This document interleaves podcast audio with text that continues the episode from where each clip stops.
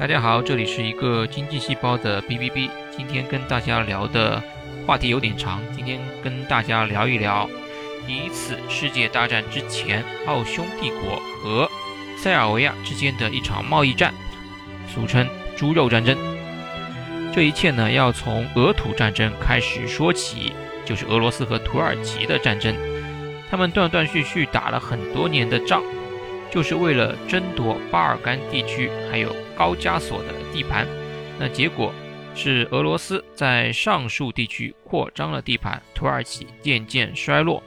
但是呢，欧洲列强对这个势力的划分并不满意，于是用各种手段，软的硬的都上，让俄罗斯、土耳其又重新坐到了谈判桌上。于是，在一八七八年的时候，在德国举行了柏林会议。俄罗斯国力被战争大大削弱，只能选择让步。于是，原本俄土战争中俄罗斯打下来的势力范围就被肢解和独立了。在这个背景下，塞尔维亚独立了。当然，独立的巴尔干国家不止塞尔维亚一个。独立后的这帮小弟，没过多久就开打了。一八八五年十一月的时候，塞尔维亚与保加利亚打起来了。本来保加利亚快要胜了。奥匈帝国强势介入，两国又退回到战前的分界线。塞尔维亚对奥匈帝国在经济、政治、外交方面日益依赖，但是没有永远的朋友，只有永远的利益。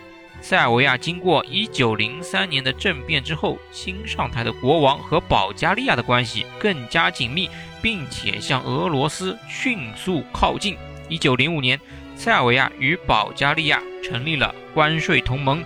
奥匈帝国在一九零六年到一九零九年发动了贸易战，作为报复，借此打击塞尔维亚日益高涨的民族主义情绪和独立势头。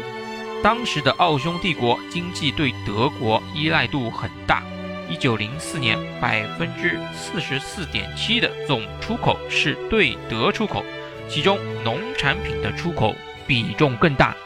一九零四年，奥匈帝国对德的牲畜出口占总牲畜出口的百分之九十一点二。有意思的是，塞尔维亚对奥匈帝国牲畜出口占塞尔维亚总牲畜出口的比例也是百分之九十一点二。可以这么理解，就是在牲畜出口方面，奥匈帝国充当了一个贸易商的角色，这一点很重要，大家记住。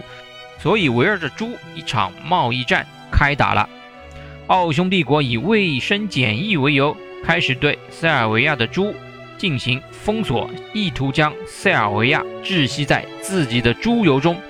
然而，意想不到的是，塞尔维亚积极开拓了欧洲发达国家，特别是德国的贸易关系。你看，塞尔维亚就跳过了贸易中间商奥匈帝国，直接和他的直接市场德国发生了贸易关系。所以这次以经济封锁为目的的贸易战并没有封住，反而让塞尔维亚在经济还有民族自信心上进一步增强，以致最后到了与奥匈帝国决裂的地步。